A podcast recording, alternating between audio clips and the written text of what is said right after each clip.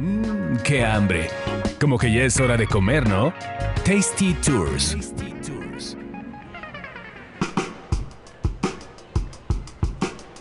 Hola, ¿qué tal? Bienvenidos a otro episodio de Tasty Tours. Yo soy Roxana Cepeda y me acompaña Rodolfo Mercado. ¿Cómo estás, Rodo? Muy bien, todo muy bien, Roxy. Muchísimas gracias por la invitación. No, de nada. Y eh, ahora les vamos a platicar, bueno, hace ya unos días pasó el famoso 420, ¿no? Que es el, el 20 de abril, que fue precisamente el día en que muchos celebran al cannabis y a la marihuana. Pero lo que yo les vengo a contar es de un tema muy especial que pues ya prácticamente la tenemos en nuestras vidas, ¿no? Ya la estamos utilizando más que, más que recreativamente, también yo creo que para otros usos, eh, para cosas también que tienen que ver con la salud, eh, para cosas de belleza, para, también. para cosas este pues también recreativas, pero que están ligadas a la gastronomía, también en la comida.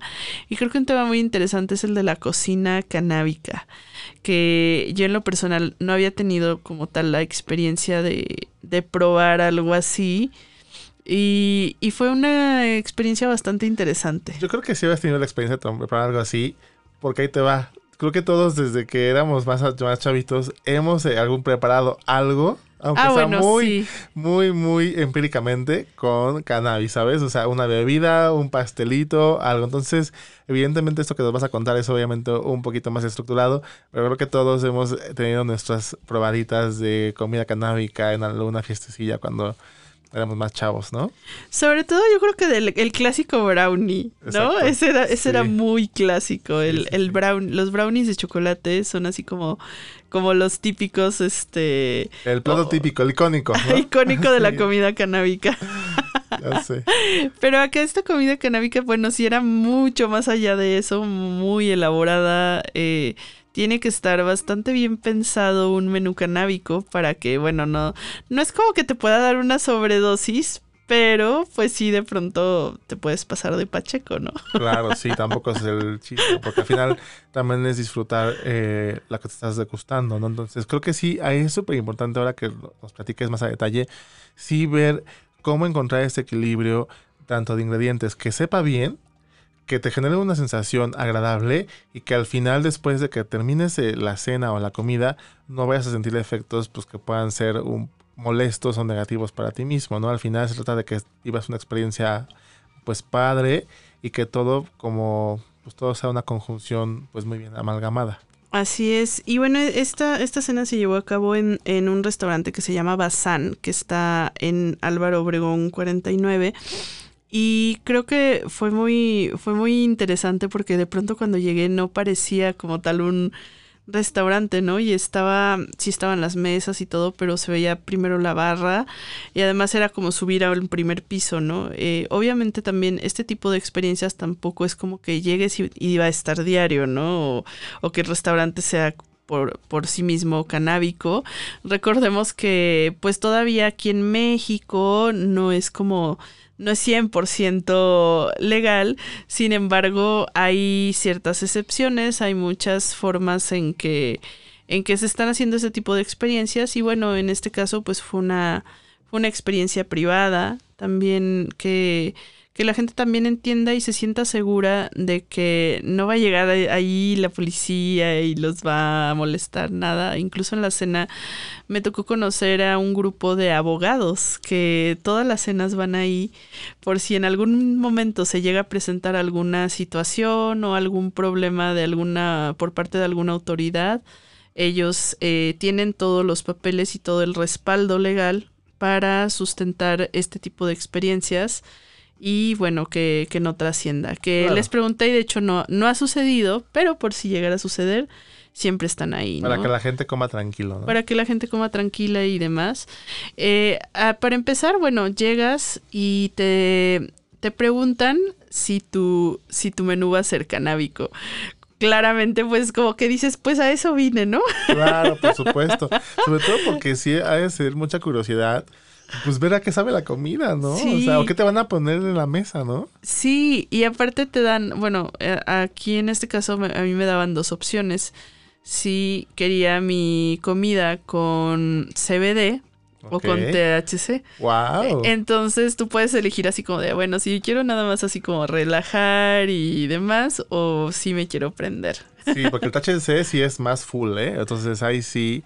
Qué bueno que te lo dicen. Y fíjate, esto está muy, también es muy interesante porque justo eh, para poder tener estas experiencias y disfrutarlas un poco más, sí es muy recomendable que antes nos informemos de qué es el CBD, qué es el THC, qué efectos tienen para que uno pueda decidir durante la comida y puedas vivir una, algo más agradable, ¿no? O, un poco saber en qué consiste o, o cómo se integra eh, eh, la cannabis a los alimentos, ¿no? Creo que antes podemos informarnos un poquito para llegar este ya pues más preparados, por así decirlo, a la, a la mesa, ¿no? Exactamente. Sí, y de todas maneras, si llegas así como de primera vez o de principiante, ahí mismo te, te pueden explicar. O sea, Claro. ellos son súper expertos y te van, te van diciendo todo. Eh, nos ofrecieron unos coctelitos. También los coctelitos tenían este, gotitas. Ok. Entonces, este.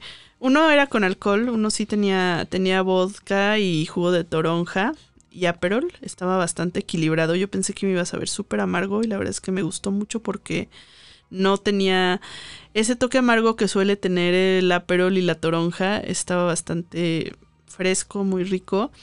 Y el otro era como un, era un mocktail de, de guayaba, como con cítricos, que también estaba delicioso. Y también le ponían sus gotitas, ¿no? Para que fueras empezando a entrar en Para ambiente, que fueras ¿no? empezando a entrar Sí. en ambiente. Y, y el menú me sorprendió mucho porque, por ejemplo, bueno, el primer, el primer tiempo que me dieron era una tostada de callo de hacha y ajillo que traía un guacamole y en el, en el guacamole era donde venía esta parte de la cannabis. Y por ejemplo, yo no soy fan del callo de hacha, no, no es algo que me encante ni es algo que, que suela pedir, ¿no? Este. Y dije, bueno, vamos a probar. O sea, nunca le digo que no, sí me lo como, pero este no, no es algo que me encante. Pero en esta tostada, como lo partieron así, tipo en laminitas, era como, como un sashimi de callo de hacha. La verdad me supo súper rico. Estaba muy rico con el, con el, con la acidez del guacamole, con el sabor del ajillo. Me encantó esa tostada. Híjole, que ya me está dando hambre, Rox. A mí también. Ya Ay, ahorita, ya ahorita rico. nos vamos a comer. Y además, para relajarle con el con las gotitas del CBD Con las gotitas, híjole. sí, no, no, sí, estaba súper rico. Eh, hicieron también un tamal de panceta con verdolagas, era como un tamal verde que también delicioso. Un tiradito de pesca con cenizas, un taco de cordero adobado, eh, ribeye en mole verde y eh, dieron dos postres, uno que era como un limpia paladar que era una natilla de cítricos y café. Y por último, este también me sorprendió mucho.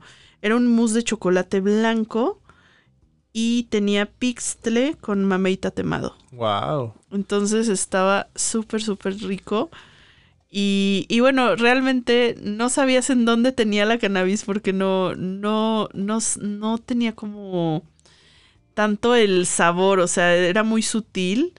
Pero en el ambiente sí se percibía el, el aroma, yo creo que de cuando lo estaban cocinando sí, sí olía. Pero, por ejemplo, ¿todos los platos que te servían tenían algo de cannabis o solo ciertos platos? No todos tenían algo. En alguno de los ingredientes, este, por ejemplo, en la tostada, pues estaba en el guacamole, en el mousse, pues tal cual, en el, en el mousse, la natilla, en el ribeye, pues lo pusieron en el mole verde. Ok.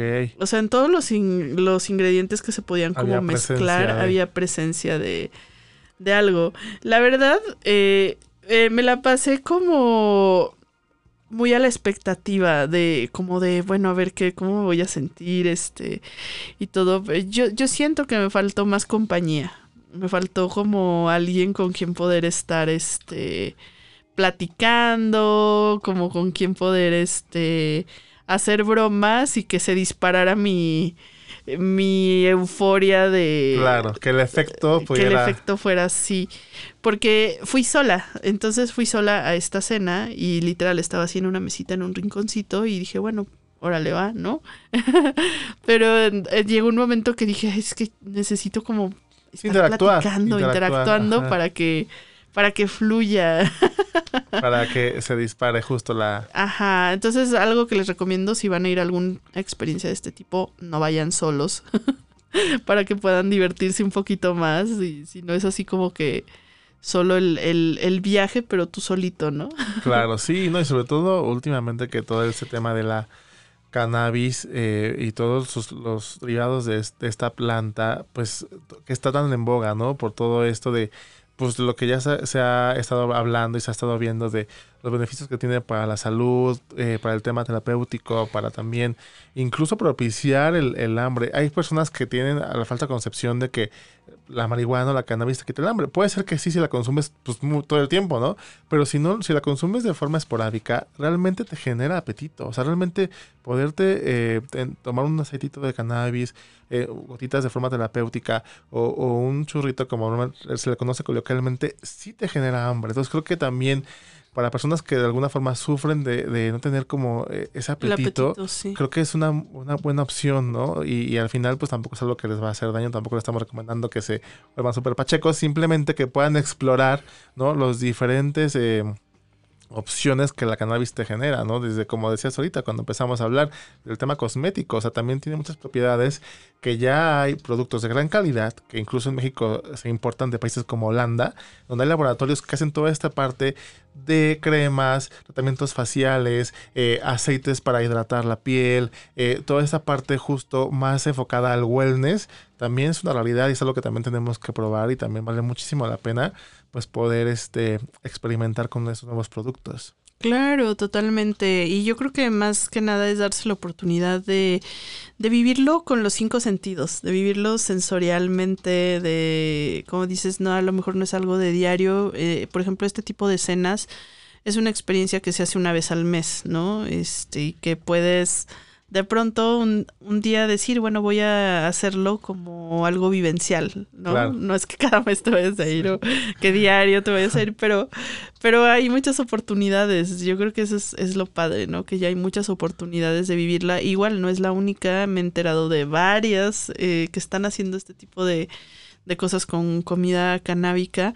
Y, y, yo creo que es parte de eso porque al principio cuando empezó la cena pues era como muy normal pero yo creo que me fui relajando y aparte estaba como en la negación de la pachequez así de no me está pegando así de no me está haciendo nada no me en qué momento en qué momento y y yo creo que hasta ya después como que lo veo en retrospectiva que lo reflexiono eh, estaba como más preocupada de que me pegara.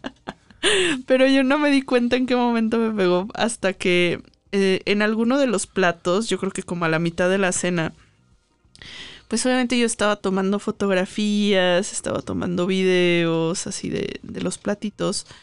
Y llegó un momento en que estaba enfocando un plato y yo sentía que había una luz que me molestaba porque estaba parpadeando mucho. Y yo decía, es que esta luz me saca de enfoque mi plato. Y yo, ¿qué es que si de pronto volteo y era una vela que estaba parpadeando, que nunca me hubiera fijado en eso. y realmente no me estaba molestando, o sea, solo, pero era como si mis sentidos en ese momento se hubieran abierto más y le puse atención a eso, ¿no? A la, a la vela que pues estaba un poco parpadeante. Sí, estabas más sensible a lo que pasaba alrededor. Sí, y en ese momento dije, oh, creo que ya me está pegando. Es un efecto. Pues es un efecto, pero estuvo, estuvo interesante y como que hasta te agudiza, te agudiza los sentidos, ¿sabes? Era como ya los últimos platos era como de, ay, es que qué rico sabe esto. O sea, como que los empiezas a disfrutar más, eh, como que tomas los sabores por separado. No sé, era, era una cosa muy. Es que imagínate, nosotros que vivimos en una ciudad tan interesante como la Ciudad de México, con tanta cosa, con tanto, tanta energía que te demanda una ciudad. Imagínate ir a una cena los viernes o un sabadito, canábica ya llegas a tu casa súper relajadito, ¿no? te puedes dormir súper rico, súper a gusto, que de alguna forma son los efectos que de alguna forma causan eh, la cannabis, ¿no? Que es muy, relajante. Entonces creo que es un muy buen plan de, hacerlo esporádicamente. Cuando tienes una semana súper pesada, que te quieres súper relajar y quieres llegar a tu casa a dormir como bebé, creo que primero esta cena puede ser un muy buen antesala para tu cama, ¿sabes? Sí, totalmente. Este, yo creo que no vale la pena totalmente vivir una experiencia de este tipo y que se den la oportunidad de, de probarlo, de, de vivirlo con THC, con CBD, con lo que sea, pero prueben la comida canábica, es la onda. Y bueno, pues cuídense mucho, muchas gracias y nos escuchamos en el próximo episodio. Bye, gracias.